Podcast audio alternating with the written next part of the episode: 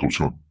El tipo podcast que estás a punto de ver está lleno de incongruencias y datos erróneos o inventados debido a que las personas que lo conforman son ignorantes e inventan datos solo por convivir. Recuerda, nada es verdad, todo está permitido.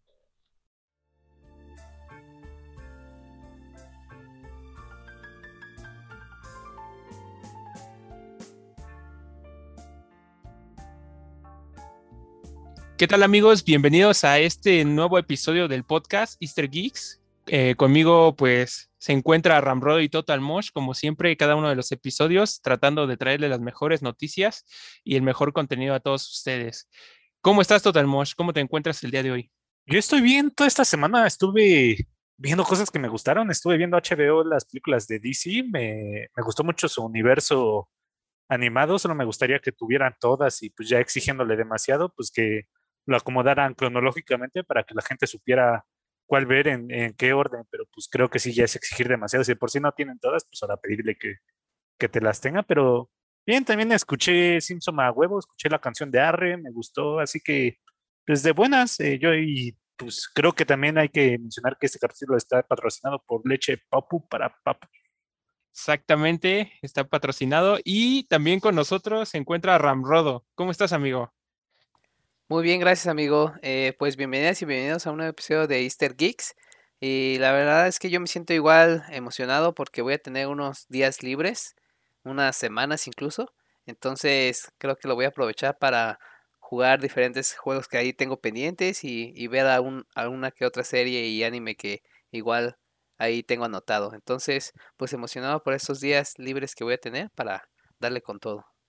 Perfecto, amigo. Pues yo creo que con esto ya podemos pasar a nuestras secciones, que pues al parecer es un programa bastante ligero a comparación de los eventos que han venido pasando, pero bueno, eso ya lo estaremos platicando. Y con esto comenzamos nuestra primera sección.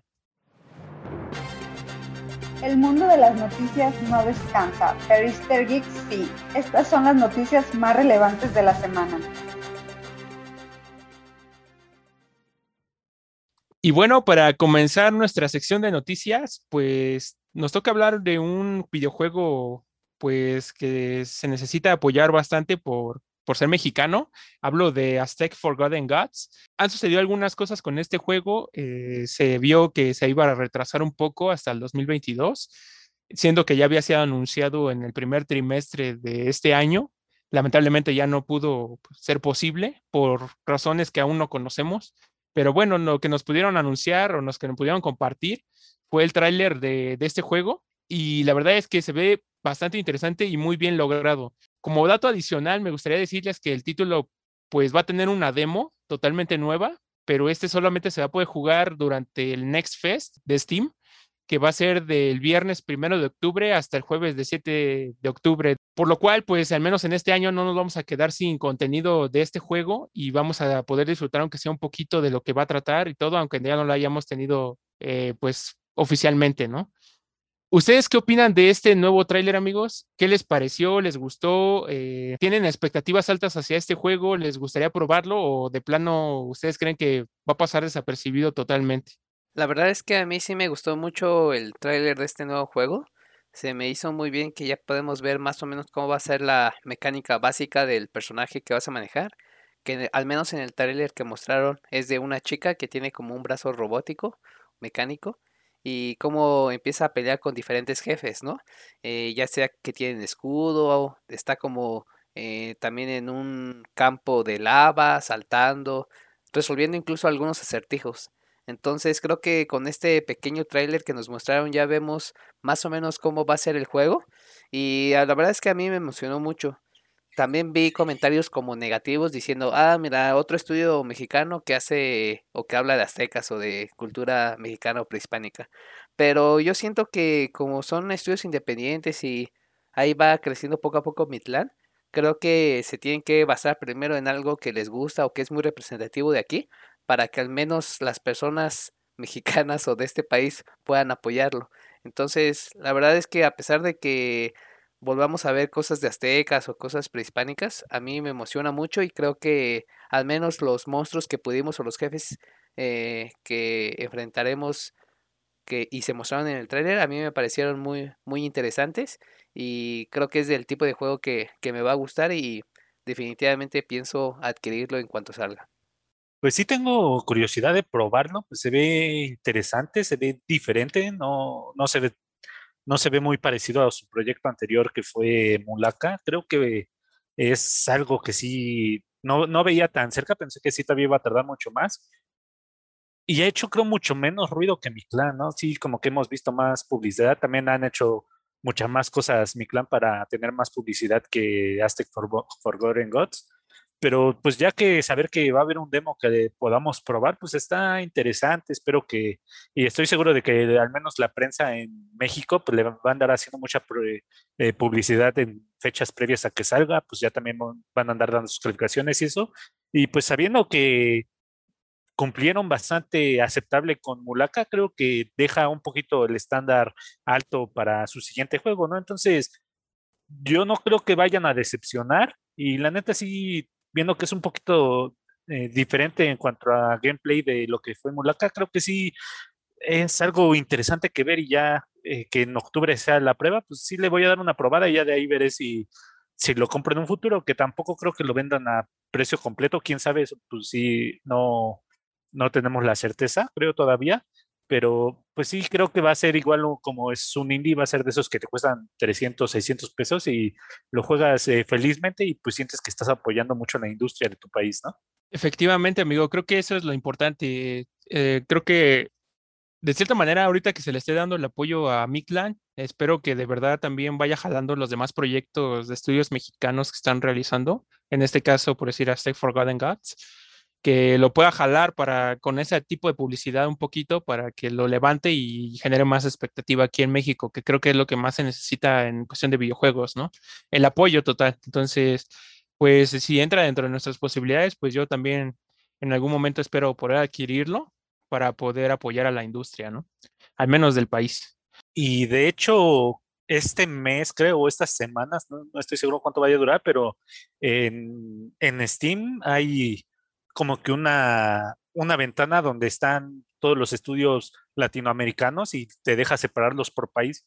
Y ya si seleccionas México, ahí te, te vienen todos los juegos que han sido desarrollados por estudios mexicanos que puedes comprar también por chilenos, argentinos y peruanos. Y hay bastantes juegos de mercado latinoamericano que yo no tenía en cuenta o que no sabía que era de, de ese mercado. Entonces también creo que eh, si quieren andar probando juegos latinoamericanos. Ahorita Steam está teniendo esa ventanita que te permite eh, seleccionar eso. No sé cuánto tiempo más lo vayan a mantener. No sé si sea por el mes, algún mes patrio o sea, solo por eh, divulgación de Latinoamérica, pero en serio, chequenlo y ahí verán cómo hay unos juegos que son un poquito grandes y de repente los ves y dices, ah, no mames, este juego es eh, argentino o es mexicano, algo así, y te sorprende y están bastante baratos para que también les den una, una chancecita de poder comprarlos.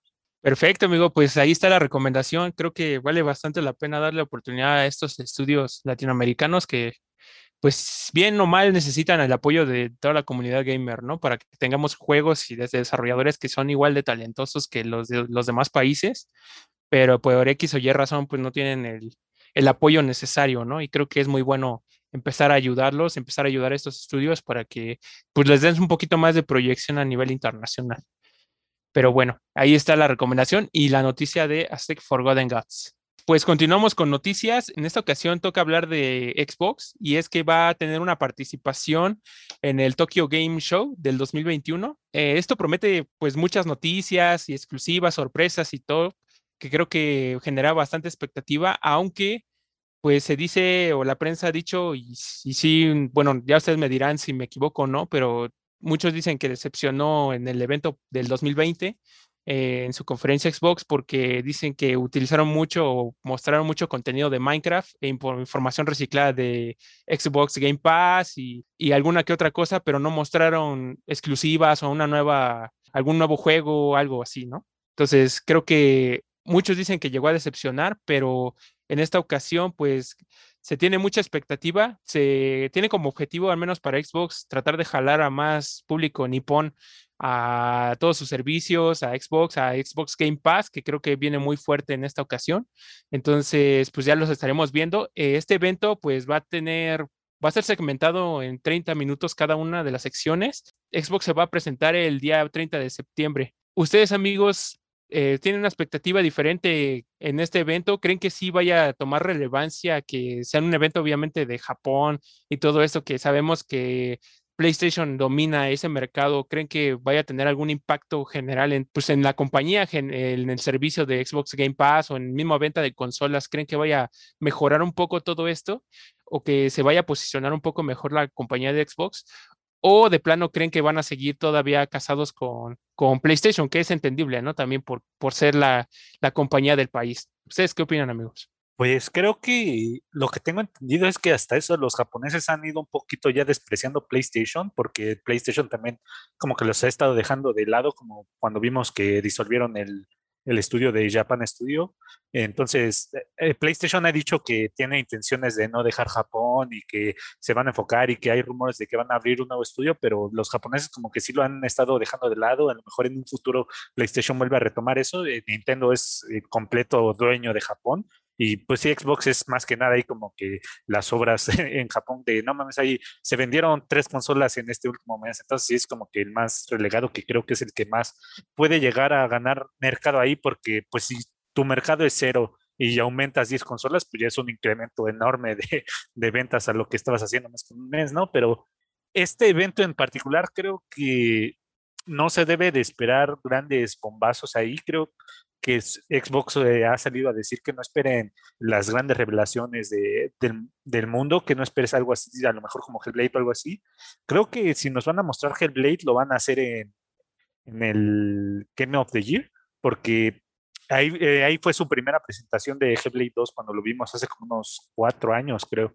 Entonces creo que si se vuelve a revelar va a ser ahí. Si es cierto que Xbox está trabajando con Kojima, seguro va a revelarse en ese mismo evento porque es eh, con su gran amigo Geoff Keighley. Entonces, creo que lo que se va a mostrar en Tokyo Game Show va a ser eh, cositas un poquito más pequeñas, pero en lo que yo creo que va a ser los bombazos para que trate de jalar gente del mercado japonés o asiático en general, va a ser juegos a Game Pass. a lo mejor te van a decir, este, ya se acabó la exclusiva de PlayStation con Final Fantasy, te va para Game Pass, o ya va a salir Persona 5 para Xbox va para Game Pass y creo que así muchos eh, juegos de RPG o de temática japonesa que son muy eh, famosos allá van a entrar en Game Pass y va a ser lo que va a andar bombardeando Xbox en, este evento, si va a andar haciendo Game Pass, Game Pass, Game Pass, creo que va a ser su eh, bombazo más fuerte de, este evento y no sé si vayan a seguir manejando el formato que han estado manejando todo este año, que ya, ya sabemos que es un poquito como de eh, mostramos juegos y hablamos con gente, mostramos juegos y hablamos con gente de desarrollo. Entonces, si es un evento un poquito largo, puede que repitan la fórmula, no creo que la anden cambiando así de un día para otro, quién sabe, yo espero que sea 50 minutos de, a lo mejor diciéndote, este juego para, va para Game Pass, Game Pass, Game Pass, eh, actualización de Minecraft, eh, a lo mejor un poquito de de gameplay de Halo, creo que también podría ser un, buen momento para, para mostrar eh, la campaña, ¿no? Un poquito de, de, campaña para andar eh, jalando un poquito de gente. Entonces creo que sí, no hay que esperar tanto, pero tampoco hay creo que nos, nos va a decepcionar demasiado, ¿no? Si vamos con eh, un unas esperanzas bajas en, en, Xbox en este evento, creo que eh, no te va a decepcionar, pero si vas con el hype a tope y que dices, no, es que aquí me van a enseñar Hellblade, me van a, me van a andar enseñando Starfield, me van a andar enseñando Elder Scroll 6 y todo eso, pues sí, te va a decepcionar bastante, pero si vas diciendo, pues no estoy esperando nada y de repente llega uno de tus juegos favoritos a Game Pass, va a decir, pues me salgo satisfecho. Dices que el del año pasado fue decepcionante, no lo recuerdo bien, a decir verdad, entonces si no lo recuerdo bien, puede que sí no haya sido tampoco la, la gran cosa, pero conociéndome de seguro dije que lo disfruté y que no me pareció tan malo, así que eh, creo que va, va, a ser lo mismo con este evento de Xbox y la neta, mantengan esperanzas bajas, pero no, no duden que los llegue a sorprender con alguno de sus juegos favoritos para Game Pass. Sí, creo que opino lo mismo que Total Mosh. Creo que debemos de llegar con unas expectativas súper bajas porque pues la semana pasada estuvimos hablando de la participación de Xbox en, en el Gamescom y pues ya vimos ahí varios anuncios. Entonces este evento pues no ha pasado tanto tiempo, no creo que tengan alguna noticia nueva, algún bombazo, creo que se van a ir, como dice Mosh, más del lado de Game Pass, que ahí pues sí pueden como poner el foco de aquellos juegos que sí están jugando en Japón, por ejemplo, de que si Persona 5 es muy famoso por allá, seguramente va a haber algo, ya sea un nuevo eh, personaje o un nuevo DLC o, no sé qué, qué vayan a incrementar, pero sí van a estar muy enfocados en el mercado que consume Japón. Y como dice Totalmosh, la verdad es que Microsoft allá no tiene mucha presencia y supongo que no le tienen como mucha dedicación y tiempo para crear un evento enorme y a pesar de que sea pues que lo puedas presenciar eh, a nivel mundial, no creo que sea algo que si eres fanboy de Xbox que no te tengas que perder. Creo que es más de que, ah, pues si, si tengo ganas ese día de ver algo diferente, pues creo que sí, sí, te, sí te animarías a, ver la conferencia de Xbox. Eh, yo nada más veré el resumen ya al final, como siempre, pero esperemos que, que nos den una que otra noticia un poco más interesante. Perfecto, pues sí, al parecer, pues como ustedes mencionan, creo que sí va más enfocado en lo que va a ser el Xbox Game Pass, que bueno, creo que es una de las cartas más fuertes y ya esperemos verlo. Eh, se lo recuerdo, va a ser el 30 de septiembre, eh, va, a va a ser el mismo día donde se va a presentar el King of Fighters y Capcom Online Program. Y el primero de octubre va a estar Square Enix y el 3 de octubre Arc System Works. Entonces, para que estén al pendiente, si ustedes quieren ver el evento, pues ahí lo estén cazando y, ya tienen las fechas. Y bueno, ya pasando a noticias, pues igual de eventos eh, principales de las consolas, PlayStation va, anunció que va a realizar un showcase el 2021. Eh, va a ser a las 3 pm aquí en México. Bueno, si son de México, va a durar, va a tener una duración de 40 minutos. Y como rumor especial, pues es que probablemente vayamos a ver en este evento el nuevo juego de God of War y además de, otras pequeñas noticias, otros contenido pues principal de PlayStation que parece que esto va enfocado más a ser como que el plato fuerte de los eventos de PlayStation que muchos están esperando realmente algo, un, bombazo, ¿no? De, en esta temporada porque pues sabemos que no estuvieron en la E3, no, no anunciaron nada, entonces sí han estado haciendo sus eventos, pero como que mucha gente se queda con la expectativa de qué es lo que va a pasar con God of War y con sus demás títulos, ¿no? Ya sabemos que Horizon, pues sí, ya tenemos noticias, pero pues principalmente todos están buscando, yo creo que este juego, ¿no? Y pues, ¿ustedes qué opinan de este evento, amigos? ¿Lo, lo están esperando? Eh, ¿qué es, ¿Cuáles son sus expectativas sobre este evento? ¿Creen que de verdad vayan a mostrar algún tráiler, alguna imagen? ¿O de plano vaya a ser un evento pues como los que se han estado manejando últimamente con PlayStation, que no nos han mostrado pues grandes cosas, ¿no? O sea, de tantos títulos que, tienen en ellos en puertas, se supone. Pues no sé, ¿ustedes qué expectativa tienen sobre este evento? Yo la verdad pienso que probablemente sí nos vayan a mostrar algo de God of War. Pero ustedes qué dicen, amigos? Yo espero, o más bien creo que va a ser como los eventos anteriores de PlayStation, como muy tranquilos, sin muchos bombazos creo que, o lo que yo esperaría que mostraran en este evento sería que hablaran del nuevo upgrade de la consola de PlayStation 5. Tras los nuevos rumores que se han eh, suscitado a la consola, creo que PlayStation va a aprovechar la oportunidad para poner su postura ya oficial, porque ni siquiera ha publicado nada en sus redes sociales. Entonces creo que va a aprovechar este evento oficial para decir, oigan, estamos trabajando en una versión de la nueva consola de PlayStation 5 y va a traer estas mejoras o les va a ayudar en ciertas cosas. Creo que esto calmaría un poco las aguas sobre este tema. Y también, como bien comentas, creo que God of War nos han enseñado muy poco, creo que nada más una imagen. Y este evento como que también es muy... estaría muy útil que mostraran un poquito más de gameplay como lo hicieron con Horizon Forbidden West o otros juegos. Creo que sí tendríamos o podríamos ver un buen avance del nuevo juego e incluso ya a lo mejor ya una fecha aproximada como otoño o verano de, del año siguiente. Entonces, la verdad es que eh, espero varias cosas, pero no bombazos ni, ni un super evento, solamente algunos juegos y actualizaciones de, de God of War y lo de la consola, nada más. Yo creo que es difícil que la gente al menos los fanáticos de, PlayStation o al menos de God of War, no se emocionen cuando existe un rumor de que se va a mostrar algo de God of War, ¿no? Entonces, yo quiero decir que lleguen sin expectativas porque creo que a la larga hemos visto que lo mejor es llegar sin expectativas a cada evento y que te sorprendan en el mismo, pero ya cuando eh, existe un rumor tan fuerte de que te pueden llegar a mostrar algo de God of War, creo que la gente sí va a andar esperando lo más alto de, de Play. Y lo que me llamó la atención bastante es que durante todo el año nos, los eventos los vimos como State of Play y este ya se llama PlayStation Showcase. Entonces puede que a lo mejor este PlayStation ya, ya te separa los eventos, ¿no? Ya que te diga, un State of Play no te vamos a mostrar las grandes cosas, a lo mejor juegos chiquitos o te vamos a mostrar 10 eh, minutos de gameplay de este nuevo juego o algo así, y lo grande, grande, grande va a ser cuando comencemos un showcase o espero que ya empiece a haber una distinción entre uno y otro y ya digas, ah, es un state of play, puedo ver el resumen o voy sin esperanzas y, o expectativas y ya lo ves tranquilo. Ya cuando te digan, oigan, ya va un showcase, la gente diga, ah, no mames, ya viene el showcase de PlayStation, ya viene lo chido de PlayStation en este evento. Entonces, espero que haya esa distinción. Y pues la neta, ya, ya, ya estoy viendo que en el evento si sale God of War va a decir eh, RIP Xbox, RIP Nintendo, el juego del año, ya lo mejor de este año, todo lo que me han mostrado es basura excepto esto, o sea, ya va, si hay avance de God of War ya va a ser el anuncio del año para, para la gente que ve el evento y va a decir, pues ya, este, apaguen todas las demás consolas porque esta es la ganadora, aunque pueda que nos anuncien que God of War llega hasta el 2023 o a finales del 2022.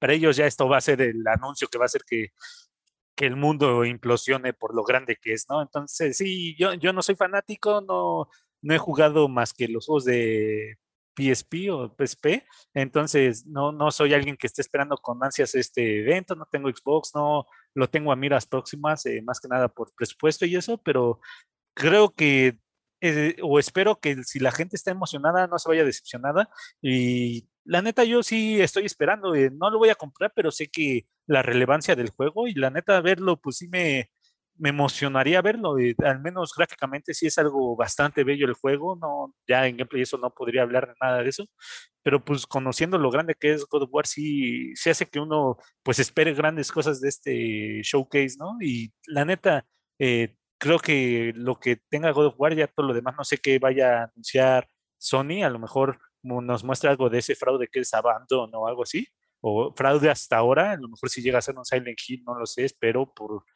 por salud del, del director o algo así, porque la neta, si no se va a hundir bien, bien gacho ese juego, o cualquier otro juego chiquito que nos pueda anunciar este, PlayStation, o a lo mejor un bombazo, igual que God of War en su tiempo, que nada más fue una, eh, pues una pantallita con el nombre, a lo mejor nos muestra una pantallita con el nombre de algún otro juego grande, un Uncharted 5 o un Uncharted de, pues un spin-off o a lo mejor un Legacy of Kane o algo así, imagínate algo, algo así, ya el bombazo bombazo va a ser el, el gameplay de God of War. Eh, creo que eh, me emociona ver lo que va a mostrar, pero pues sí, no, hay, no, hay, forma de decirles que vayan con baja expectativa cuando los rumores son esos, ¿no? Así que espero que cumpla todo lo que nos ha estado fallando PlayStation este año y que cierre fuerte el año para emocionar todavía más con lo que viene del siguiente, porque sabemos que Horizon va para, creo, febrero. Entonces ya todo, todo lo que resta del año, pues yo creo que pueden venir varias cosas. Y también a lo mejor, eh, bueno, es que Kenai está muy próximo. Pues sí, no, ya es, a ver qué, con qué nos sorprende eh, PlayStation, pero pues yo tengo las esperanzas de que este va a ser su evento del año. Todos los State of Play los vamos a, olvidar lo, lo, anterior y este vas, vas a decir como cuando nos emocionamos con el E3 de Xbox, espero que la gente salga así de emocionada con este showcase de PlayStation. Perfecto, amigo. Pues sí, esperemos que sea un evento, pues digamos que a la altura de lo que ha sido PlayStation con sus títulos y que no nos den un State Play o esos eventos que han estado sacando que la verdad, pues sí nos han dejado mucho que desear, ¿no? Entonces, pues yo digo en pro de la misma consola y de los fans, pues que ya nos muestren algo un poquito más pesado, algo que del manotazo en la mesa y que diga, ¿sabes qué? Pues yo no se olviden de mí, ¿no? En este año sí tengo algo que mostrarles, al menos. Y a lo mejor en este año no tengo juegos, pero el, próximo año voy a traer todo lo bueno, ¿no? Esperemos que sea así, esperemos que este evento sí esté a la altura, ya estaremos eh, anunciándoles qué pasó con este evento, qué nos pareció Le recuerdo igual, este evento es el 9 de septiembre eh, y va a tener una duración de, de 40 minutos y va a ser a las 3, a las 3 de la tarde, eh, horario aquí en México, ¿no?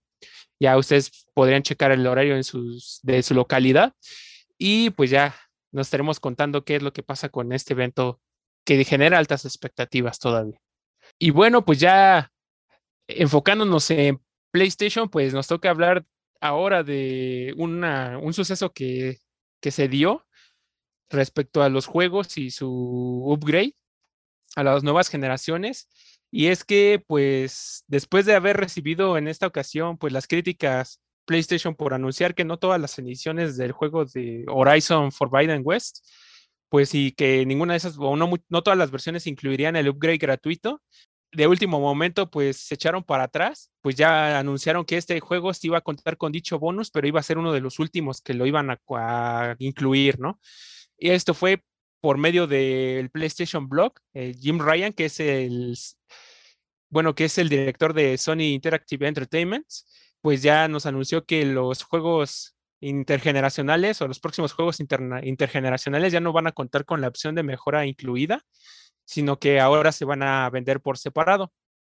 Entonces, lo que nos hace entender estas declaraciones, pues es que Sony podría decir que todos los demás juegos que vengan, pues uh, únicamente van a tener, o los únicos juegos que iban a tener este upgrade, pues iban a ser los juegos de lanzamiento, pero ya los demás que vienen en camino, pues ya no van a contar con esto. Entonces, lo más probable es que Gran Turismo 7 y el nuevo God of War, pues no van a contar con esta mejora. Y pues esto sí los pone en un predicamento bastante grande, al menos a mi parecer. ¿Ustedes qué opinan que este anuncio se haya dado, que se hayan tenido que echar para atrás al final para el tema de Horizon?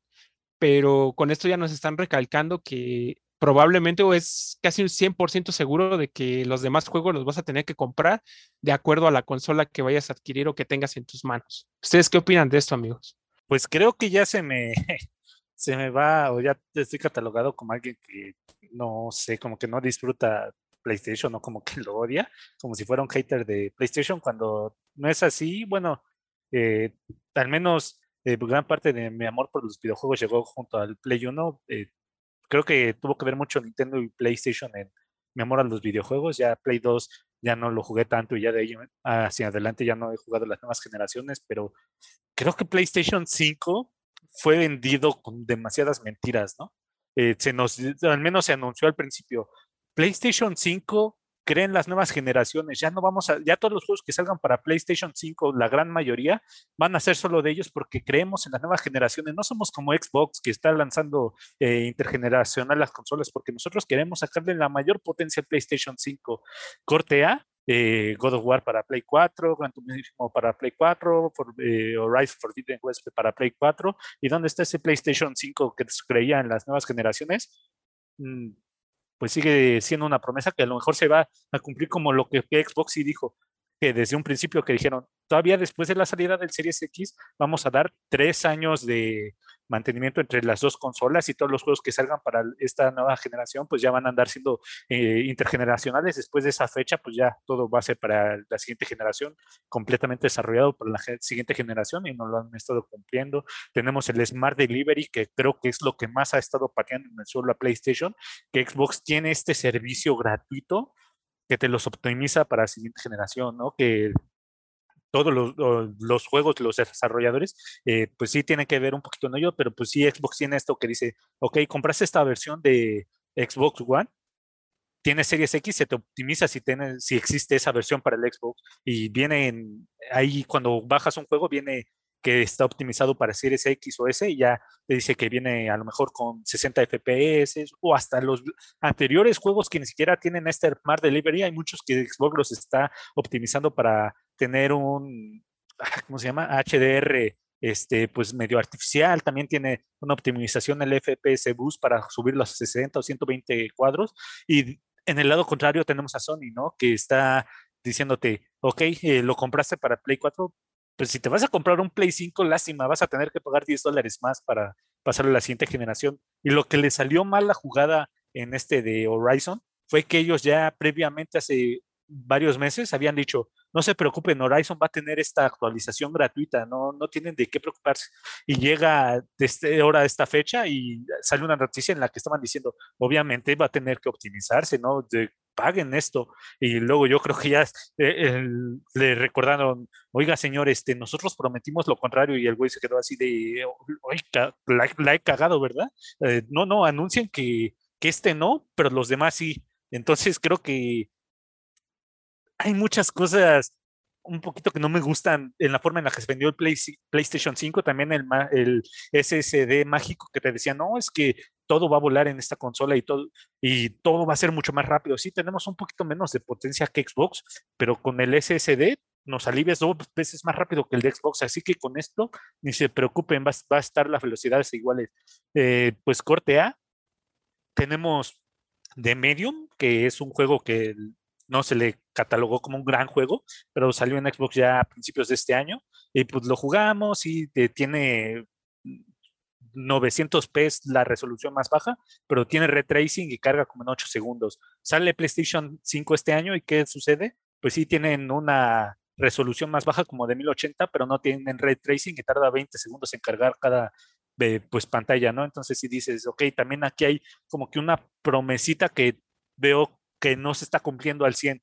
Entonces creo que sí hay muchas cosas que no me gustan gustando de esta distribución y también como, como he dicho, como que te lanzaron muchos bombazos de humo, como todas las consolas. El mismo Xbox lanzó Halo como humo hace muchísimos años, pero pues cuando lanzaron Horizon, eh, no te dijeron, no se preocupen, va a salir casi junto a la consola y ya ahorita lo tenemos un año y medio después de que salió la consola. God of War también te dijeron, no se preocupen, va a salir en el 2021 eh, ya también no tenemos certeza todavía de cuándo va a salir.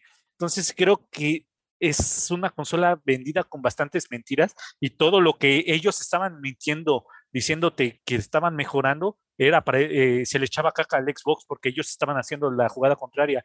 Pasan seis meses, este, Sony piensa que ya la gente se olvidó de eso y dos sorpresas están repitiendo muchas de las jugadas que Xbox ya te aseguraba desde antes de sacar la consola. Entonces, se me hace un poquito gacho y pues creo que eh, hasta ahorita ya me hace gracia pensar que tenemos un eh, Psychonauts 2 que está optimizado para Xbox Series para que se le vea eh, pues 60 cuadros y red tracing y todo eso. Y en PlayStation 4 pues ya sí salió el juego porque se había prometido que iba a salir en el juego porque fue eh, pues en un Kickstarter donde se les dio dinero para fondearlos y todo eso y lo sacaron, pero les dijeron, ustedes no van a tener versión de siguiente generación y esperen que un juego que ya es exclusivo, bueno, que ya es una empresa que le pertenece a Xbox les va a sacar como también nos eh, recientemente con Killblade, eh, yo lo volví a jugar y se ve hermoso otra vez ya con este nuevo parche con ray tracing y todo eso. Y pues obviamente no va a llegar a Play. Y me daría gracia que se anunciara dentro de unos meses, ok, quieren una versión de PlayStation 5 de Psychonauts, paguen 10 dólares. Y la gente diga, no mames, ¿cómo que quiere que paguemos 10 putos dólares para jugar un juego de, que está optimizado gratis en, en Xbox? No, no paguen ni verga. Y de hecho hubo mucha campaña de, no, no paguen, no compren Psychonauts porque no nos están dando la versión optimizada de PlayStation 5. Y es cuando, güey, PlayStation no te está dando la versión de PlayStation 5, o sea, un PlayStation 4 no te va a dar la versión gratis eh, en muchos juegos.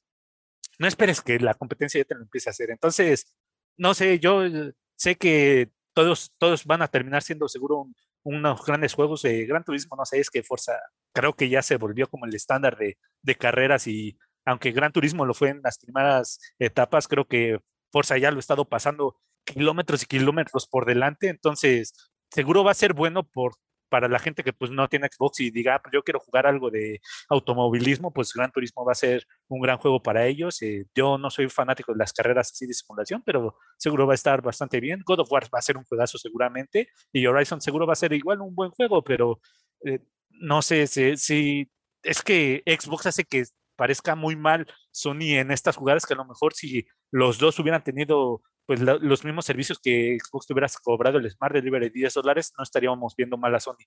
Pero Xbox pareciéndote tan pro usuario, hace quedar muy mal el Play. Pero pues ya, si te casaste con tu consola de Play, pues ya no hay forma de que te quejes, ¿no? Si ya, si quieres algo gratis, pues cómprate un Xbox bueno, unas mejoras gratis, pues ya cómprate el Xbox. Si ya te casaste con Play y eres un hater de Xbox y dices, no mames, que se vaya la mierda a Xbox, haga lo que haga Xbox, yo voy a seguir consumiendo Play, pues no hay que quejarse, ¿no? Pues ya nos lo están dando y yo voy a, sí, si no te gusta algo, quéjate y ya a lo mejor en un futuro se, se va a hacer, pero pues no sé, es muy difícil ya que cambie la manera de pensar de Sony, al, menos en un tiempo pronto. Entonces, se me hace mal la jugada, pero pues no sé, no, no me sorprende. Sí, creo que como ya tenemos la comparativa de que Xbox está regalando o ofreciendo gratuitamente el upgrade a la nueva generación, ya cuando vemos que PlayStation o Sony nos quiere cobrar 10 dólares para eso, pues ya lo vemos mal pero creo que si desde un inicio tu competencia está ofreciendo esto gratuito, creo que tú también debiste haber hecho lo mismo, ya que quedas como, ah, eh, tienes que pagar 10 dólares para algo que ya compraste, ¿no? Y regularmente puede que no juegues los mismos juegos que ya jugaste alguna vez en la generación anterior, en el PlayStation 5, pero habrá personas que sí quieran ver, por ejemplo, mejoras en, en el video, como carga más rápido o, ciertas cosas optimizadas para la nueva consola y más como decía Total Mosh que presumían de eso de que vas a con esta consola pues vas a volar, ¿no? Vas a eh, disfrutar muchísimo más los juegos, van a cargar más rápido y todo. Entonces creo que sí ha tomado una mala decisión PlayStation. No sé si sea porque a la hora de pasar la programación o el juego como tal a PlayStation sea más difícil que pasarlo a Xbox en las, nuevas generaciones y viceversa. Porque recordemos que la nueva generación de Xbox es retrocompatible, o sea, puedes jugar los juegos de generaciones pasadas, algo que en PlayStation no puedes hacer. Entonces, no sé si al tratar de hacerlo retrocompatible y al hacer juegos que sean upgrade gratuito, sea muchísimo más difícil en las consolas de PlayStation que en las consolas de Xbox. Entonces ahí entendería de que, ah, pues sabes qué, no lo hacemos y no lo damos gratis porque la verdad es una pérdida de dinero de la empresa o requiere muchísimo tiempo. Entonces si en verdad lo quieres, pues te va a costar porque fue lo que a nosotros nos costó. La verdad es que no sé, no sé cuál sea la verdadera razón, si es que hay alguna, o puede que la verdad es que no quieran perder tanto dinero o el enfoque que le quiera dar PlayStation sea un poco más a las utilidades o a, ganar un poco más en ese aspecto y no ofrecer algo gratuito que puede que esté perdiendo Microsoft dinero para ofrecer todos estos upgrades o este tiempo. La verdad es que creo que son estrategias diferentes. Creo que eh, PlayStation sí se ve mal cobrando esos 10 dólares, pero ha de tener sus razones tanto financieras como de desarrollo y no le queda otra más que eh, arrepentirse de lo que hizo con Horizon y cobrar lo de, lo de los demás juegos, pero pues ya veremos más adelante si, si cambia esta parte, que la verdad no, no, no lo creo. Así es, amigos, pues ya veremos en qué, bueno, en qué queda todo este problemón que se realizó. Pues la verdad es que es importante tener que sí ya tenemos como un estándar de retrocompatibilidad, pero sabemos que Sony no se caracteriza bastante en eso, ¿no? Entonces, pues, quién sabe si los fanáticos metieran algo de presión, a lo mejor podría cambiar esta situación, pero bueno, no sabemos, como dice Rambrodo, su situación.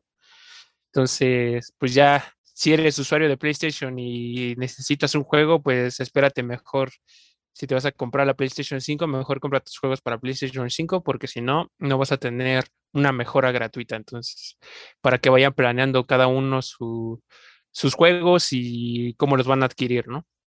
Creo que es lo único que nos queda y porque, pues de cierta manera no se ve alguna que vaya a mejorar esto, que vaya a cambiar, ¿no? Entonces, todo apunta que va a ser de, te va a costar y pues ya cae sobre el recae a todo sobre el cliente, ¿no? Sobre los fanáticos y los que van a comprar los juegos. Pero pues con esto, pues creo que terminamos las noticias del día de hoy. Creo que son noticias bastante interesantes, nuevas, eventos que vienen para el siguiente podcast. Entonces, quédense pendientes porque la siguiente, el siguiente podcast les vamos a traer muchas noticias interesantes de PlayStation. Y con esto terminamos nuestra sección de noticias es momento de pausar el juego y platicar de nuestras partidas más recientes en este segmento de videojuegos. Y bueno, pues ya en nuestra sección de videojuegos eh, nos toca que Total Mosh nos comparta un poco de su experiencia con un juego que ya, ya lleva tiempo, eh, llamado Mario Rabbit Kingdom Battle que ya tiene sus añitos, pero es un buen juego, o al menos en mi percepción. Ya nos estaría platicando Total Mosh de qué le pareció y y cuáles son los puntos fuertes y débiles de este juego. ¿Nos podrías platicar de este juego, Mo? Sí, este nuevo Mario ya había salido hace ya un par de añitos. eh, es un juego desarrollado por eh, Ubisoft. Entonces yo tenía un poco de curiosidad porque había escuchado muchas críticas favorables al juego que decían, no, es que este es un juego súper divertido, la neta, si no, no eres un amante de este género de estrategia tipo XCOM, esta es una manera de entrarle ya si ves que no te gustan estos tipos de juego, pues ya no te en- entres a cosas más clavadas como XCOM, que tiene a veces sistemas como de permadeath y todo eso. Entonces dije, ah, pues vamos a darle una chance que ya he visto que ya desde hace varios eh, meses y te lo puedes llegar a encontrar en oferta bastante seguido. La, la versión estándar es- lo sueles encontrar como en 300 pesos mexicanos en, en la tienda de Nintendo eh, regularmente y ya la versión como que Plus, eh, como en 500, que ya viene con el DLC de Donkey Kong y también viene con varias armas y todo eso. Entonces me lo puse a jugar, dije, ah, pues vamos a darle un chance a este juego que, del que todos hablan y pues ya, eh, pues sí, es un juego de, de los Rabbits, que es como que una diseñadora que creó como un aparato VR y se la jala como una jala los Rabbits como una dimensión y esta dimensión es la de Mario Bros. Y ya van como que fusionando Rabbits con muchos elementos de Mario Bros. y ya desde ahí hacen muchas combinaciones. Entonces, la neta, lo empecé a jugar y pues sí, la- sí está muy digerible para alguien que es totalmente inepto con el género como yo. No, no había jugado, eh, creo que casi nunca nada de este género, que creo que se va a repetir un poquito en, en el Metal Slug que se viene anunciando ya desde hace tiempo que va para Switch, es más o menos de como que de la misma eh, rodada. Entonces, sí, sí es gracioso porque sí se siente muy Mario, aunque tenga pistolas y todo eso, y tiene muchos elementos de Mario Bros. y es en el universo de Mario Bros. Pero no me enamoré del género, no hizo que yo quisiera así como que andarlo jugando sin parar, sin parar para acabarlo lo más pronto posible, sacarle todos los secretos y todo eso. Y la neta, sí, yo, yo no soy, no estoy hecho para ese género de por sí, creo. Este, sí es como que te dicen, ah, en este mapa cuadricular, tu personaje se puede mover hasta cierto punto y ya desde ahí todavía tiene un at- ataque de alcance de tanto y ya tú ves si se cubren o no los enemigos, te vas a posicionar atrás de ellos o prefieres quedarte en cobertura y atacar.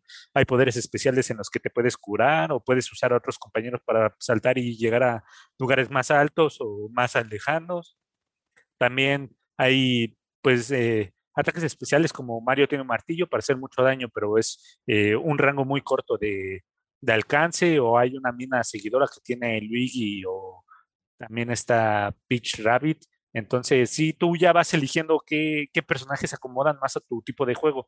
Entonces, yo le estuve jugando, agarré ya como que unos personajes con los que ya más me acomodé, que fueron, necesitaba un healer a fuerzas porque mm, me hacían, eh, pues sí, como no tenía tanto este nivel de estrategia, se me, me hacían demasiado daño, entonces tenía que usar de repente a, a Peach Rabbit que para curar a los otros, también tenía a Peach que usaba como una bombita y ya desde ahí los incendiaba y corrían los rabbits y ya se iban de su cobertura y todo eso, y ya tenía a Mario que es como el, el de cajón. Entonces sí, sí está muy bien si te gusta la estrategia porque hay varias cosas que tú puedes hacer, también hay, no es solo vencer a, a los enemigos en ciertos, eh, pues hay una cantidad de turnos que te dan para ir sacando buena calificación. A veces dicen, derrota a todos los enemigos en menos de cinco turnos para tener la máxima calificación. Hay otros que te dicen, ve del punto A al punto B y pues trata de que no te maten ni aunque solo uno de tus personajes llegue, pasaste la, la misión. O también hay ciertas partes, secciones que son de, de puzzles, de acertijos, y tú ya vas viendo, a veces te dan dinero, a veces te dan moneditas que son para subir las habilidades, el nivel de tus habilidades, o, o te van dando pues secretitos que son pues como que los, los modelos de los personajes o arte conceptual conceptual para el juego y todo eso. Entonces sí hay varias cosas que te, que te dan para explorar el mundo, pero yo como no amé mucho el género, sí me quedé como de lo acabo y ya lo, lo suelto. Entonces, la neta, si, si eres como yo, que no eres tan amante de este género, da- dale una probada para ver si, si te convence, porque ya creo que el siguiente año llega la segunda parte del juego y ya si ves que no te gusta, pues sí dices, pues no me voy a clavar en géneros todavía más profundos como esto, como he dicho que es XCOM, a lo mejor el de Metal, Metal Slug que va a llegar también no va a ser lo tuyo, o el de eh, mm, Avengers eh, Original Sin, creo que fue el que anunciaron en Gamescom, que también va a ser del mismo género. Entonces, ya te vas dando cuenta si te gusta o no el género como juego de Mario es eh, bastante divertido, tiene muchas referencias a muchos otros juegos o a muchos juegos dentro de la saga también de Mario. Los rabbits eh, generalmente están desperdigados por todo el mapa y de, repente los ves haciendo actividades chistosas y todo eso que son eh, referencias como ya había dicho. Entonces sí, sí tiene como que su nivel de, de diversión, pero si no, si no adoras el género, no, no lo vas a disfrutar y a lo mejor vas a estar como yo, nada más y acabo esto y ya me voy. Lo acabé y me sentí así como de, ah, ya lo voy a dejar, pero después dije, puta, tengo el, el DLC de Donkey Kong. Entonces, ya también lo fui a acabar, pero la diferencia es que el DLC de Donkey Kong son, es como que solo un nivel, pero son como que cinco batallitas que tienes que andar haciendo por todo ese nivel. Entonces ya como que llega, ya después en la jeta llegas al jefe final y en este de Mario es más como que son creo que cuatro niveles, en cada nivel son como ocho batallas que tienes que andar librando. Entonces sí es bastante eh, amplio el juego, te va a tomar bastantes horas. También yo como que lo jugué, por así decirlo, en el modo fácil que tiene el juego, que antes de cada batalla te permite subir el doble de tu, de tu salud y te permite todavía tener más resistencia. Entonces yo todo dije, pues lo voy a andar jugando en el modo fácil y pues ya Em, y aún así me, me llegué, a perder varias batallas y me llegaron a matar a varios personajes que obviamente los recuperas después. Eh, pero pues sí, sí había todavía elementos que a mí me, me tendría que haber clavado un poquito más en el juego para decir, ah, ok, si hago este movimiento, me muevo para acá, este mono se va a mover para acá y todo eso. Entonces, eh, es, un, es algo de bastante... Eh, pues es que no quiero decir que sea tan clavado en la estrategia, pero sí tiene muchos elementos, porque todavía los rabbits también tienen eh, pues, eh, enemigos especiales que algunos tienen escudo que no los puedes matar de enfrente.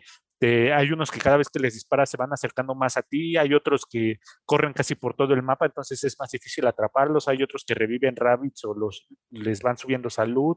Hay otros que van como que desapareciendo. Entonces, hay variedad hay variedad en todo lo que puedes hacer. Entonces, tú también tienes varios rabbits, tienes tienes a Luigi, Mario, Peach y Yoshi, y tienes sus versiones Rabbits, eh, excepto de Yoshi, creo.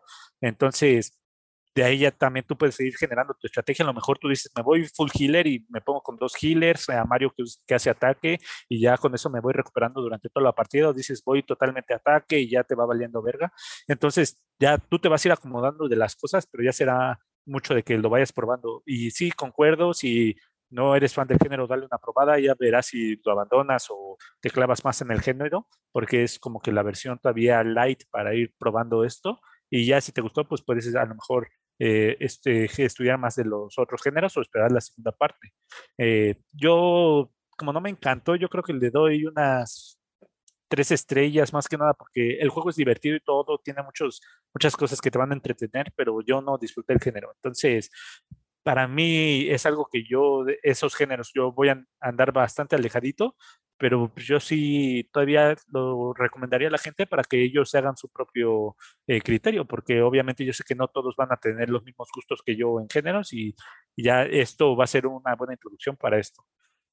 La neta, denle una probada, como he dicho, está súper barato si es que tienen Switch y no lo han jugado, y ya desde ahí irán viendo qué es lo que disfrutan del juego. Eh, recomendable y, no es lo que yo diría. Perfecto, Dr. Mosh. Pues sí, resulta como que pues un poco complejo ya será decisión de cada uno de los, de los, bueno, de aquellos que lo vayan a comprar. Si le dan una oportunidad, pues ya se, harán de su propio criterio, pero pues creo que la recomendación ahí está. No fuiste muy afecto al género, pero nos dices que está divertido, entonces vale la pena probarlo y ver qué tal está para cada uno de nosotros. Y con esto, pues terminamos nuestra sección de videojuegos y pasamos a la sección de lo que estamos watchando. Las series y películas nunca terminan. Por eso, a continuación sigue nuestro watchando semanal. Y ya estamos aquí en nuestra sección de lo que estamos watchando. En esta ocasión vamos a hablar de una película, pues algo reciente. Eh, se estrenó en junio de este año y es una película de estudios Pixar, bueno, patrocinada obviamente por Disney. Y estoy hablando de Luca.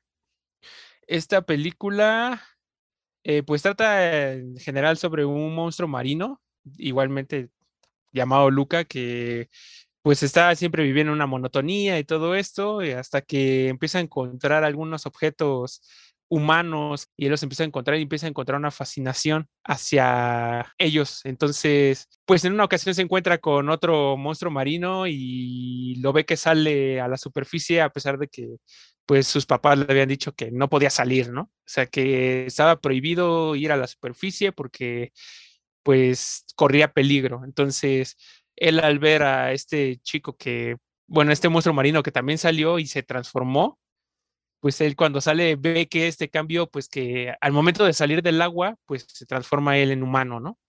Y pues básicamente así empieza la historia de Luca, que creo que es una película, les voy a contar un poco mi percepción, creo que es una película bastante buena, me gustó a pesar de que no consideraría esta película como una de las mejores de Pixar, por lo mismo, eh, que hay muchas películas de muy buena calidad que han sacado, pero aún así creo que tiene elementos muy interesantes. Me gustó mucho los personajes que se hayan enfocado ahora en monstruos marinos y, cómo conviven con los humanos. Pues obviamente ellos tienen una percepción del mundo muy diferente que los mismos humanos, ¿no? Que viven ahí en, cerca en una aldea.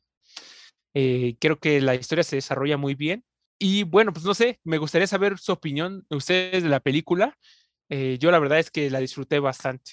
Sí, a mí también me pareció una buena película, creo que no se me hizo pesada en cuanto la vi.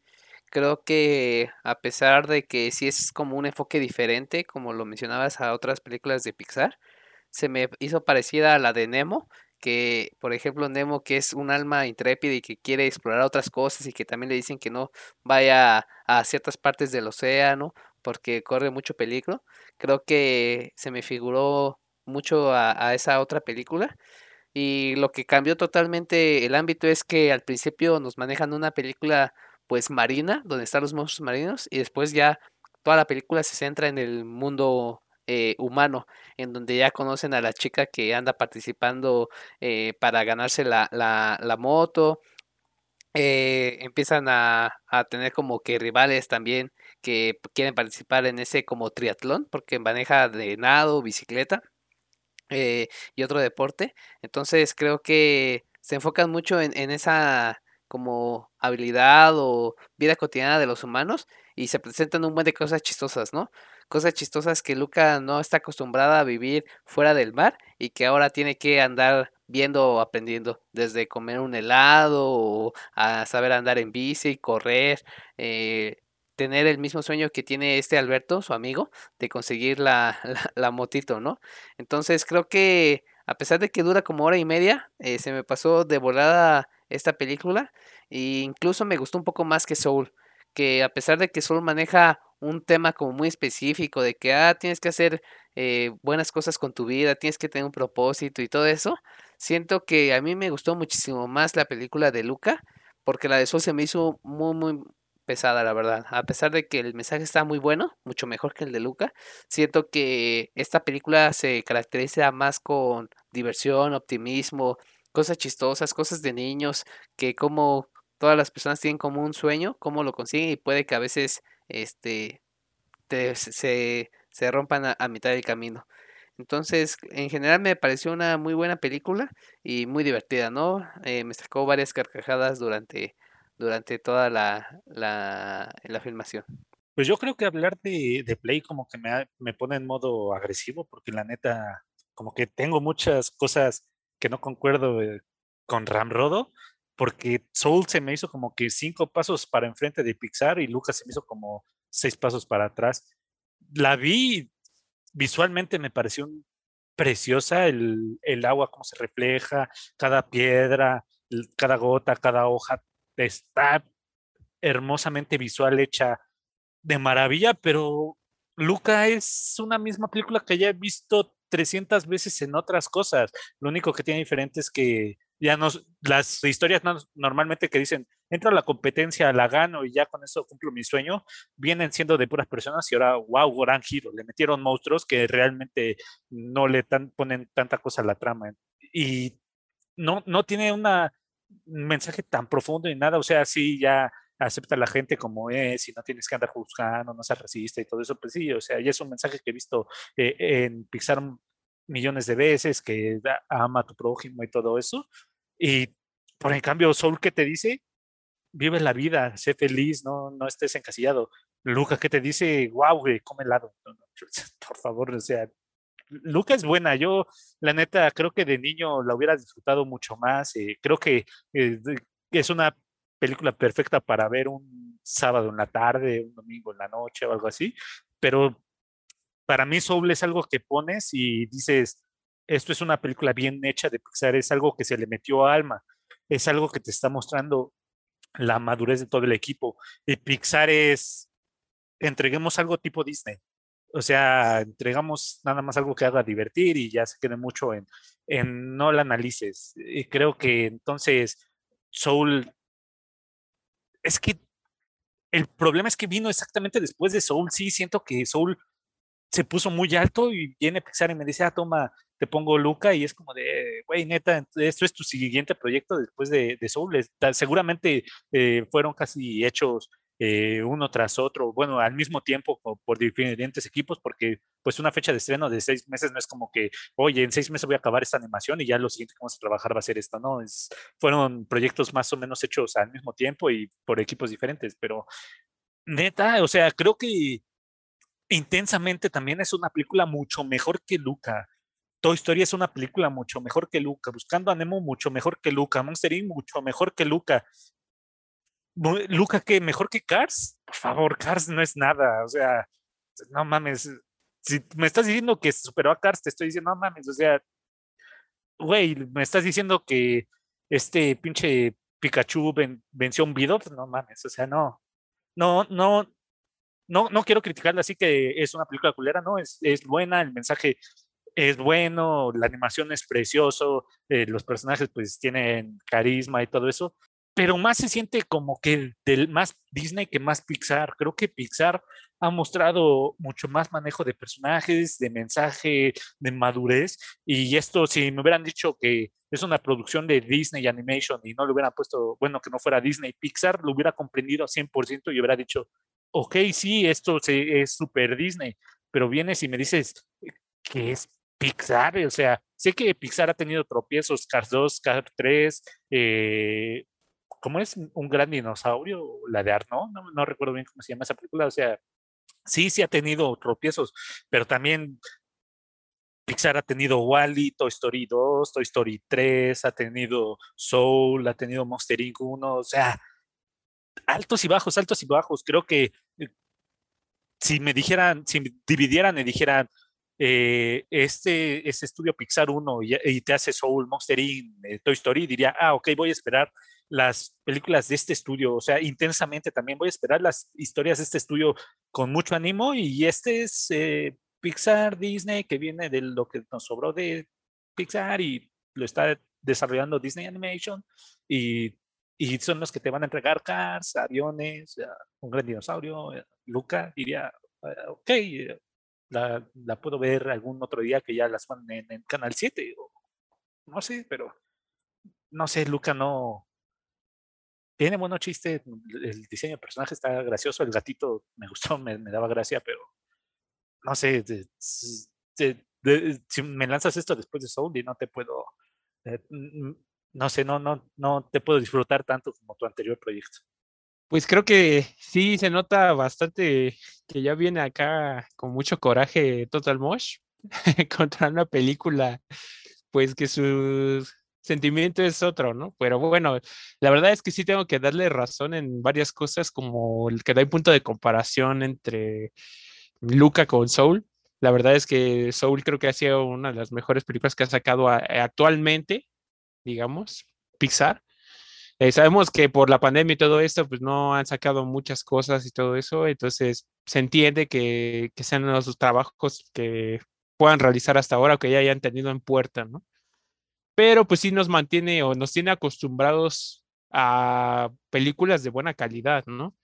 Y pues la verdad es que yo no, o sea, como dice Total Mosh, yo no le tiro hate a, a Luca, a mí me pareció buena, me hizo reír, me, gustó, pero siempre tuve la sensación de que no era una película que fuera al nivel de lo que siempre nos ha estado entregando Pixar. Entonces, hay que ser sinceros, la verdad es que no ha sido su mejor trabajo, eh, no ha sido el mejor trabajo que han hecho, y creo que sí es una de las películas o de la actualidad más flojas que han sacado.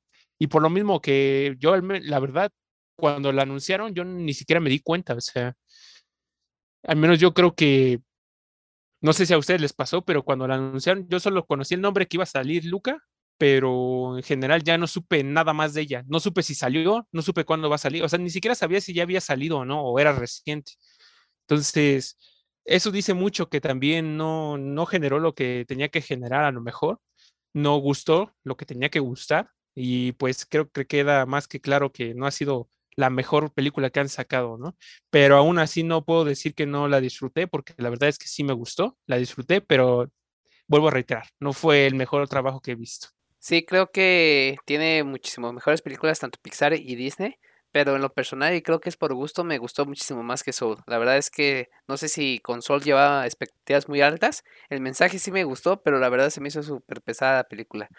Pero creo que tendría que ver las dos otra vez para a ver si tengo una opinión diferente. Pero en general se me hizo una buena película, palomera, te, hace reír en ciertas ocasiones. Y pues también hay personajes muy chistosos como el el papá de Gianluca, que es como que no solo no tiene un brazo y que se preocupa mucho por Alberto. Y la verdad es que al principio era como que un hombre súper rudo de que no, que andas con estos dos chavos y perdieron el tiempo en la competencia, pero después como que se preocupa mucho por Alberto y, y, y se sale a buscarlo cuando ya no regresa una noche a dormir, ¿no? Entonces creo que ese personaje igual se me hizo muy, muy chistoso, que tiene unas cejas, ni siquiera se le ven los ojos, está enorme y, y pues toda su vida se ha dedicado a, a, la pesca, ¿no? Que supongo que de ahí perdió el brazo. Pero igual la, la chica me pareció igual muy, muy, muy chistosa de cómo cada año y tras perder, perder y perder la competencia, ella sigue participando incluso sola, ¿no? Que ya después conoce a Alberto y a Luca y, y la apoyan para formar un equipo y poder ganar la competencia, pero siempre con, con siendo muy optimista, siempre tratando de, de, de ganar la carrera y ganarle a su némesis como tal, ¿no? Eh, creo que todo ese aspecto me, me gustó mucho y, y a mí en general me gustó. Obviamente, como ya hemos mencionado, hay mejores películas. Creo que la de Unidos, que igual salió el año pasado, en el 2020, a mí me pareció increíble y, puede que sí sea mejor que Luca, pero creo que es pues cuestión de, gustos, la verdad. Pues sí, ya ustedes se darán su criterio, véanla si no la han visto y si ya la vieron, pues nos gustaría que nos dejaran ahí, si pueden, en las redes sociales pues su percepción de la película, ¿no? ¿Qué tal les pareció? Si les gustó o no. La verdad es que aquí pues ya encontraron pues opiniones muy polarizadas, entonces creo que van a, al terminar de ver la película, van a pues entenderse con uno con otro, pero la verdad es que es recomendable, véanla. Yo, como les vuelvo a decir, no considero que sea uno el mejor producto que nos ha dado Pixar, pero pues ya es muy disfrutable. Entonces, véanla y ustedes genérense su propio criterio. Y ya hablando de calificaciones, pues creo que aquí se va a poner un poco rudo. No sé si Total Mosh vaya a atacar demasiado, pero me gustaría saber su calificación que le dan a la película, amigos. Pues yo empiezo porque pues supongo que voy a hacer el más bajo, tampoco la voy a destrozar, no es, no, no, no odié la película y como dicen, pues sí, eh, pónganos en redes sociales si concuerdan conmigo con Ramrodo, ¿no? Que ven como Luca como una obra maestra o, como que no superan ni tantito a Soul. Entonces, yo le voy a poner tres, sí, tres, tres Lucas de, de cinco, porque sí, como bien dice, no es la peor, no es la mejor, es un punto medio y ta tal vez yo ya estoy muy amargado para este tipo de películas porque he visto que mis sobrinas las repiten y las repiten y adoran esta película, pero pues sí, a mí no, no me parece tan buena, tan, tan sobresaliente. Entonces, la neta es como para verla y después ya desecharla y decir, ah, ok, sí, ya no te vuelvo a ver, pero sirve para distracción un buen rato. Entonces, es mi Mario Rabbit's Kingdom Battle véanla, háganse su criterio y ya verán si la disfrutan o no. o como yo que dicen, ah, no, no, es la gran cosa, mejor pongo a ver Soul otra vez en vez de andar viendo Luca. Yo le voy a dar una calificación de cuatro monstruos marinos de 5. Creo que es una película recomendable y si tienen su suscripción a Disney Plus, eh, se la recomiendo que la vean para que igual formen su criterio y, vean si, si les gustó o, o, es más como una palomera que se vaya a ir al olvido como otras películas de, de Disney. Pero yo le doy una calificación final de 4 de 5 monstruos marinos. Sí, pues ya para terminar, pues yo le doy una calificación de 3.5 lucas. Eh, la verdad es que, como les digo, yo la disfruté bastante y al final, pues creo que siempre hubo algo que me dijo que no, no era una película al 100% que me gustara. Entonces, no me convenció al 100%, la verdad. Pero es, sí la recomiendo que la vean. Es muy disfrutable y, y creo que pues, si tienen hijos o tienen niños en su casa, pues creo que la van a disfrutar más, ¿no? Entonces, dense la oportunidad, está en Disney Plus y pues ahí nos platican qué les pareció. Y con esto terminamos la sección de lo que estamos watchando y pasamos a nuestra última sección, que es la sección de anime. Todos los animes tienen voz y nosotros la escuchamos y compartimos. Esta es nuestra recomendación de anime.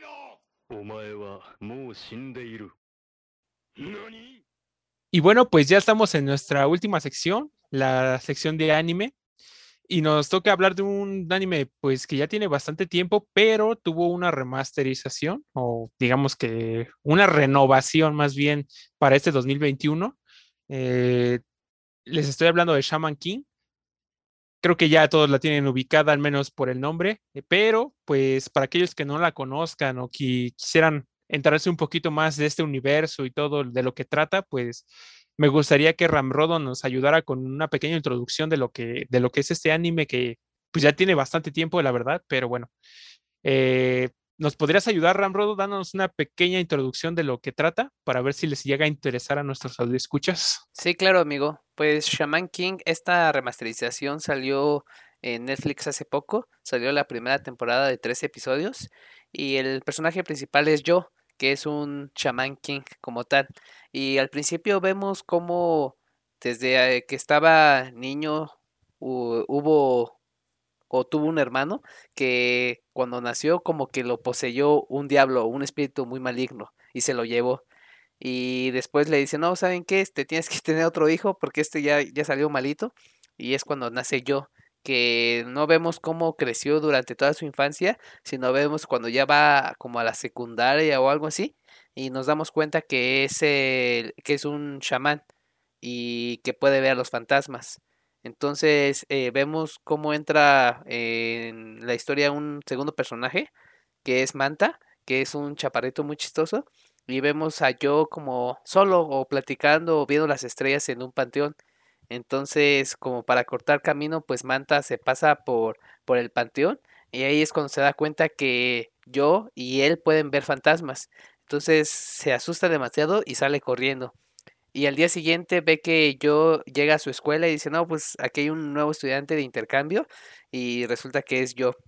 Entonces, para yo, Manta fue como su primer amigo, compañero real y le da mucha emoción porque también Manta puede ver fantasmas, que es algo que los shamans y otras personas pueden eh, o tienen capacidad de ver. Y entonces con esta trama podemos ver que hay como una historia entre espíritus fuertes o malignos que se que poseyeron a, un bebé y, y, que hay o que están esparcidos en el mundo, con los shamans king, que son los que ocupan estos espíritus para poder imbuirlos ya sea en armas o en armaduras y así lograr como una especie de equilibrio entre el mundo espiritual y el mundo humano. Entonces, básicamente y con pocas palabras, esta, de esto se trata Shaman King, de chamanes y espíritus que utilizan eh, estas almas para crear o, o tener batallas o lograr cierto equilibrio en el mundo. Perfecto, amigo. Pues creo que ahí la tienen. Eh, es una introducción bastante breve. Es una historia bastante larga, entonces en la actualidad en Netflix la van a poder ver, pero creo que nada más al momento hay una temporada. Obviamente va a seguir la historia, si es que tiene apoyo también. pero pues es una historia bastante interesante y un anime que ya pues tiene sus años, ¿no? Y que es bueno que el, por algo lo han, le han hecho una renovación completa, entonces vale la pena verlo. Y ahora sí, pues ya, si no lo han visto, pues pueden dejarle hasta aquí el podcast y posteriormente volver a retomarlo una vez que ya hayan visto esa temporada al menos. Y si pues ya conocen de esta historia, al menos pues quédense con nosotros para platicar de lo que trató la primera temporada en, que está en Netflix. Y pues creo que ya con todo y spoilers, ¿no? Y bueno, pues ya entrando en la historia, pues me gustaría saber su opinión. Creo que es un anime que ya lleva bastante tiempo. Al menos tengo en mi mente este nombre. La verdad es que nunca le di una oportunidad a Shaman King de poderlo ver y todo, porque no sé, por, por razones extrañas, nunca le di una oportunidad. Entonces, en esta ocasión yo la expectativa pues no la tenía ni, ni alta ni, ni ninguna expectativa tenía en general sobre, el, sobre este anime. Y no sé qué tan apegado, no sé si hayan cambiado algo en la historia en comparación con la que ya, ya existía, como lo fue por decir en esta ocasión, pues creo que Digimon, que ya la están volviendo a retomar completamente, entonces, pero la historia ya no se asemeja al 100% a lo que era el Digimon que ya todos conocemos de hace mucho tiempo, ¿no? No sé si ustedes ya la vieron, eh, me gustaría saber si ya la vieron y, qué les pareció en general. Creo que la historia eh, sí de los chamanes y de los poderes y todo esto y, la actitud tan tranquila de yo, creo que pues a mí sí me atrapó el anime. O sea, era algo que no tenía en mente, era algo que no, no esperaba, pero creo que me agradó bastante la historia, eh, cómo hace pues mancuerna con Amidamaru, que es un, un samurái de ya hace mucho tiempo, creo que fue uno de los mejores samuráis. Hacen una mancuerna muy grande y cómo van creciendo. Y sí, noté un crecimiento pues, a lo largo de esta pequeña temporada, noté un crecimiento grande en yo y en varios personajes, ¿no? Que sé que como que tiene algunas lagunas, yo creo que no ves como que el, el salto de varios, de varios personajes como Ren, que es, digamos que es, yo siempre lo veo así como el tipo Dragon Ball, ¿no? O sea, como el Vegeta y el Goku de, de esta historia, ¿no? Entonces, Ren creo que siempre es como la contraparte, pero aún así es amigo de, de yo. Entonces, los dos se empujan para subir su nivel, seguir creciendo, pero como que ese salto de habilidades de su primer enfrentamiento al siguiente, que él sabe que ya mató a uno de los, de los que eran moderadores y todo esto del evento, para ver quién pasaba a la pelea de chamanes creo que sí me faltó como que esa parte. No sé si la cuenten en realidad, pero bueno, ustedes me dirán si ya la vieron o no, pero ¿qué les pareció en general este anime y al menos su primera temporada, amigos? Pues sí, yo no, no lo vi tampoco de chico, creo que nunca tampoco me llamó la atención, creo que yo estaba muy así como de centrado en Dragon Ball en esa época y era como de, ya va a empezar Shaman King, no me acuerdo si, si lo pasaban en el canal 7 o 5 de, de aquí, pero pues era así como de, no mames, güey, ¿dónde está mi Goku? No mames, esto no tiene Goku, déjame cambiar esta chingadera, déjame, me sigo esperando a que salga Goku a las 7 de la, de la noche, luego las 8, luego las 3 de la tarde, luego las 6 de la tarde, luego se va del aire, y luego regresa, y luego otra vez Raditz, pero eso ya era Dragon Entonces, eh, ahorita que ya empecé a darle seguimiento, no sé si lo mismo, no sé si haya cambiado mucho de la versión vieja. Creo que de esta nueva versión, si a lo mejor si la vieja se llegó a separar del manga porque no se tuvieran, estuvieran saliendo simultáneamente como en su tiempo fue eh, Full Metal Alchemist, que en, su final se separó porque llegó antes al final el, el, anime que el manga y puede que haya pasado lo mismo, no tengo la certeza y que esta nueva versión ya esté mucho más apegada al, al manga, eh, pues creo que tendría pues, sus buenas razones de ser sí me gustó bastante, creo que es un anime bastante disfrutable, sí, en Netflix. No sé si esta sea una producción original de Netflix o Netflix lo haya traído como su distribución, porque cuando lo pones en Netflix dice original Netflix, creo, algo así. Entonces no sé si en Netflix Japón eh, pues ya esté todavía transmitiendo más capítulos, porque tengo entendido que sí, en Latinoamérica al menos sí, nada más tuvimos 12 o 13 capítulos, pero han seguido otros más en emisión. Entonces yo creo que eh, después de un tiempo vamos a tener la, la, nueva temporada, los capítulos que faltan. No sé tampoco qué tan largo sea el manga, a lo mejor sean 100 capítulos, a lo mejor sean 50, a lo mejor sean 24, no tengo la certeza, pero sí lo estoy disfrutando. De, de repente ver los fantasmas y eso que cada uno tiene una habilidad como que lo que fue grande y que Amidamaru sea un gran espadachín y también tenía un amigo herrero y que lo ayudó a forjar su espada y que yo se deja poseer y todo eso, tiene conceptos bastante interesantes. Este, por pequeños momentos lo llegué a sentir como con yoyos y los stands que de repente salía un güey de atrás y era un fantasma y todo eso, pero eso ya es muy aparte porque el core de, de esto no terminó siendo tan parecido, obviamente también hay algunos espíritus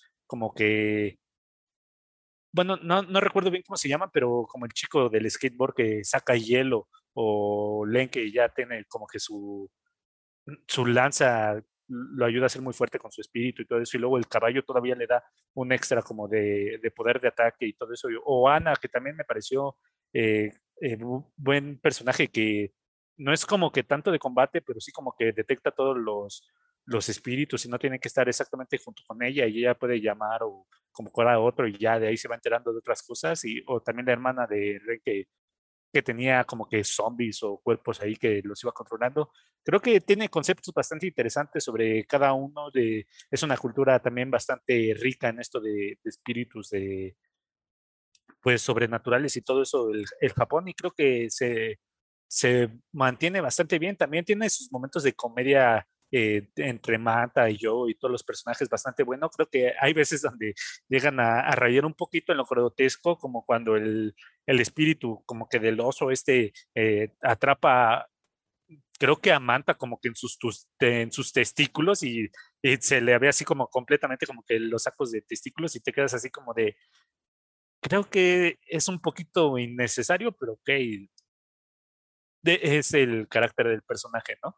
Entonces creo que sí, sí tiene bastantes eh, toques de comedia, de acción y todo eso, y se han mantenido bastante bien, porque como que va, ha ido bastante al grano, ¿no? Como que de repente te dicen, eh, te dicen la existencia de, del Shaman King y de repente al, al, capítulo siguiente te dicen, ya va a haber torneo de, de ver, pues como que pasar las preliminares, ¿no? De los Shaman Kings y luego ya empata Ren y yo y luego ya después de eso dicen, ok, ya en el futuro los vamos a mandar al torneo chido y después ya te enteras todos los problemas de Ren con su padre y todo eso, y ya eh, se, se, soluciona y te deja como que al pendiente porque ves como que a este que era como que descendiente de, de Hao, no sé si, si era su hermano, pero según yo era como que eh, ya de, pues como que de su ascendencia ya muy, muy lejana, según yo, y por eso en un momento como que vemos a uno de los espíritus que, que está viendo el paso y dicen, sí, es que yo reencarno en tanta, tal y tal, tal, tal, y dice, tú te pareces mucho a este y que al final de la temporada creo que mata a la que andaba viendo esas, esas visiones y le dice, ok, es que tú eres este cabrón y todo eso. Entonces, no estoy seguro si sea hermano directo, sea descendiente lejano y ya por eso hay tanto parecido, pero sí, sí me, me gustó mucho eso, que se están yendo mucho al, al core de, de, la historia, no es como Boruto que de repente te dicen, ok, mira, ya pasó este momento de acción, ahí te van 300 capítulos de relleno sobre cómo Boruto va a conseguirle un regalo del Día del Padre a su papá, y te quedas así como de, verga, ya no quiero ver Boruto. Entonces, creo que este Shaman King, al ser o a lo mejor irse ya directo por la fuente del manga y no andar inventando cosas por sí mismo, hace que se sienta mucho más fluido. Entonces yo lo estoy disfrutando, estoy seguro de que si lo hubiera visto de, de chico y me hubiera gustado, ahorita sería así como de mis favoritos, decir, no mames, están reviviendo una serie que yo vi de chico y, y, lo van a volver a pasar y ahora con mejores dibujos y todo eso, como a lo mejor fue Dragon Ball Super en su momento que me emocionó y hasta nos reuníamos para ver capítulos y todo eso. Entonces creo que para la gente que creció con Shaman King, esto es un golpe directo a la nostalgia que les va a encantar. Y para los que no, creo que es un momento, un buen momento para entrarle al, al anime y más que no, con el no saber la extensión de los capítulos, pues que los vayas siguiendo mientras son pocos todavía y ya no te sientas después como de verga, ya van en capítulo 300. Ya no lo voy a ver, entonces creo que ahorita es un buen momento para entrarle y es un anime bastante divertido y tiene tramas bastante eh, directas y de buena acción y todo. Entonces creo que está bastante bueno. Sí, coincido con Total Mosh. Creo que Shaman King se va como que al grano y sus episodios son relativamente cortos, creo que duran un poquito menos de 20 minutos y capítulo tras capítulo te traen pelea, te explican un poco más de los chamanes, te introducen la pelea de los chamanes, entonces creo que poco a poco vamos viendo un crecimiento tanto del personaje principal como de la historia de qué involucra alrededor, de que no solo es local, sino hay chamanes de todo el mundo. Entonces como que tiene un claro objetivo. Desde el opening te avisan que hay como cierto equipo que está contra el Hao, que es el villano principal, y ya vemos que toda este, esta preparación, tanto individual como la pelea de los chamanes, como que va a llevar al fin a esta gran pelea final en donde incluso se tienen que unir varios chamanes para pelear contra eh, el rey demonio Hao. Entonces creo que cuando ya tienes un objetivo así y todo lo vas eh, relacionado con eso, creo que cada capítulo, aparte de que vas conociendo la historia, vas viendo cómo los personajes van creciendo y cómo van a derrotar al, digamos que al jefe final. Entonces creo que es un anime que se te va a pasar rápido. Algo que no me gustó, por ejemplo, fue toda la historia del padre de Ren y que la cultura y miles de años de su familia y todo eso. Creo que le dedicaron muchos episodios a explicar el background y historia de Ren, como para decirte, ah, ¿sabes qué? Como bien mencionaba Havokers, este es el Vegeta del Goku y tiene su historia y por eso es así. Y después de, de conocer a yo era muy malo éticamente o lo que sea, y ya después es medio bueno, ¿no? Ya tiene amigos, eh, sabe que peleando en equipo es más fuerte. Creo que toda esa historia se me hizo no sé, innecesaria. Creo que se la hubieran quitado esta historia secundaria del padre de, de Ren y toda su historia. Creo que hasta hubiera estado mejor, ¿no? Y haberse enfocado, no sé, un poco más en la historia de Ana o, o en la historia de la familia rica de Manta, pero no sé, creo que no me gustaron esos episodios y me gustó muchísimo más el inicio que el final. Ya cuando empiezan como a reunirse de la, para la pelea de chamanes que primero en Tokio y después van a tomar un avión y todo eso, creo que ahí es donde empieza otra vez lo emocionante y que retomó un poco más mi interés para saber cómo van a ser las peleas y cómo son los demás chamanes, ¿no? Si son buenos o malos, si son fuertes o no, y cómo van evolucionando su Oversoul. Que también esto de Oversouls, ataques y fusiones y que primero lo imbuyes en el, el alma de, de un espíritu en un arma o en una armadura. Creo que todo ese aspecto me recordó mucho a Pokémon o a Digimon, que ves de que empiezan primero los Pokémon y Digimones en cierta base y que si los entrenas y pasas tiempo con ellos, como que suben, hacen un upgrade y ya tu Oversoul es de, pasó de algo chiquito a algo más grande. Eh, igual los golpes, este, chistes, se me hicieron como no simples, pero sencillos, a como series de hace años, ¿no? Digimon, Pokémon, este, Beyblade incluso, de que juntas cosas, eh, espíritus o monstruos en ciertas cosas físicas. Se me hizo básico, pero no por eso poco interesante, sino que se me hizo una buena combinación. Y pues al final de, estos tres episodios, igual me quedo con ganas de saber qué es lo que va a pasar con la pelea de los chamanes, porque yo cuando lo pasaron en el canal 5, si no mal recuerdo, pues veía uno que otro episodio medio saltado, pero sí me llamaba mucho la atención. Entonces creo que si se avienta la primera temporada, igual se van a quedar como picados para ver qué es lo que va a pasar y cómo es esta pelea de los chamanes, donde ya va a haber peleas un poco más interesantes y con personajes un poco más fuertes también. Así es, pues la verdad es que sí, es bastante disfrutable. En ese sentido, creo que entonces desconocemos un poco si tiene mucha relación en, en la historia anterior que ya nos había mostrado en el anime. Habrá que ver y comparar.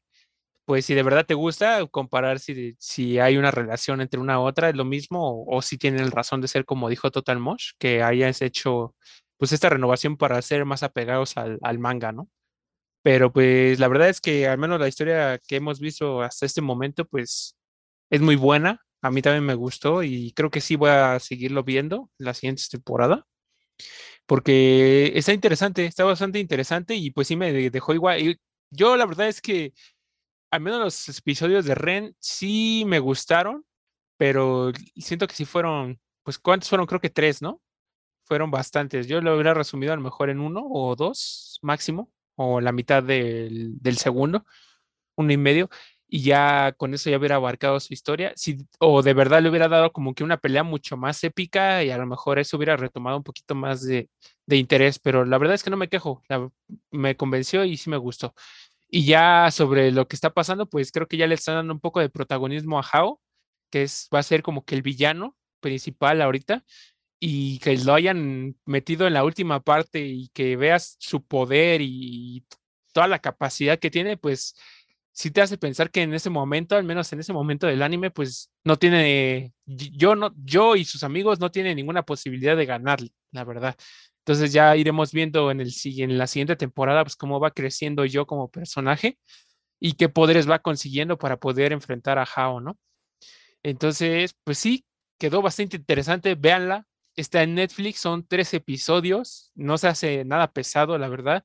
La puedes ver en un momento que tengas libre, eh, irla viendo de dos o tres episodios al día o, o los que tú quieras, acabarla en una semana o dos, porque pues la verdad es que no, no sé si, no he visto noticias, si va a haber una nueva temporada próxima ya a la puerta. Entonces, al menos yo creo que sí te daría tiempo de terminar de verla completa, al menos antes de que salga una nueva temporada en Netflix. Véanla, totalmente recomendada, creo que nos gustó y para hacer un anime que ya lleva bastante tiempo, pues como que sí a veces sorprende que hay cosas que no descubres o que viste en el momento y no te interesaron, pero ya en este punto de la vida, pues ya vuelves a reencontrarte con ellas y les agarras un cariño diferente, ¿no? Pero enhorabuena para todos aquellos que son verdaderos fans de Shaman King y que lo han estado siguiendo, pues ahora ya tienen mucho más contenido de Shaman King para rato, ¿no? Y bueno, pues ya pasando a calificaciones, amigos, pues me gustaría saber qué, nota le dan a este anime, que pues es muy reciente realmente. ¿Qué calificación le dan, amigos?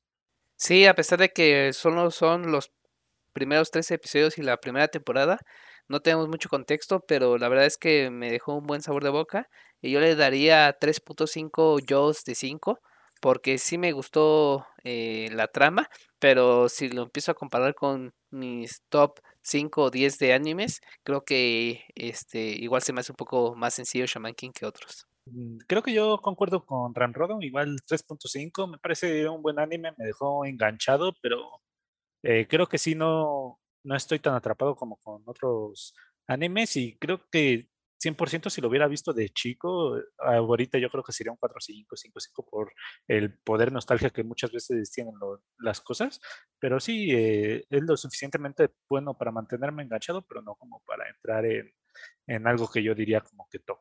Sí, pues entonces yo creo que la calificación general pues iban a ser 3.5, yo sí le doy 3.5 igual House de 5 porque sí es un anime que me gustó bastante y pues sí, me, a lo mejor me llego a arrepentir un poco de no haberlo visto en su momento, como dice Total Mosh, a lo mejor ahorita ya sería diferente, ya lo vería con otros ojos y, y igual ya sería pues uno de mis tops, ¿no? Porque pues eso, a lo mejor eso fue uno de mis favoritos.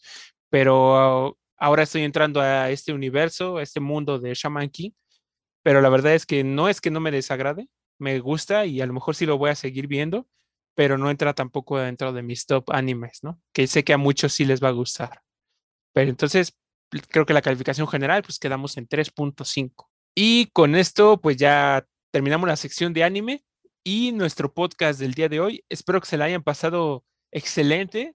Recuerden que hay muchos eventos y bueno, al menos de PlayStation tiene un evento próximo, este 9 de septiembre, de, por si lo quieren agendar, no lo vayan a olvidar y lo estaremos trayendo a todos ustedes en el próximo podcast, así es que no se lo vayan a perder. Y ya saben, pueden contactarnos por todas nuestras redes sociales. Estamos como Gululup en Twitter, Facebook y YouTube y en todas las plataformas de podcast como Easter Geeks. Y también de repente, muy rara vez, también como en todas las redes sociales, esto, subimos algo en, Twitch, estamos como Gululup-eje. Recuerden que nos pueden dejar sus comentarios y reseñas en la misma plataforma del podcast o en nuestras redes sociales. Y también queremos saber recomendaciones o opiniones de que si están en el equipo de Total Mosh con Soul y Xbox o están en el otro equipo con Luca y PlayStation. Todo eso lo queremos saber y nos encantaría escucharlos. Cuídense mucho y nos vemos en la siguiente semana. Saben, gente, luchen por sus sueños y tomen mucha leche de papu para los papus. Y mucho helado. Nos vemos. Bye.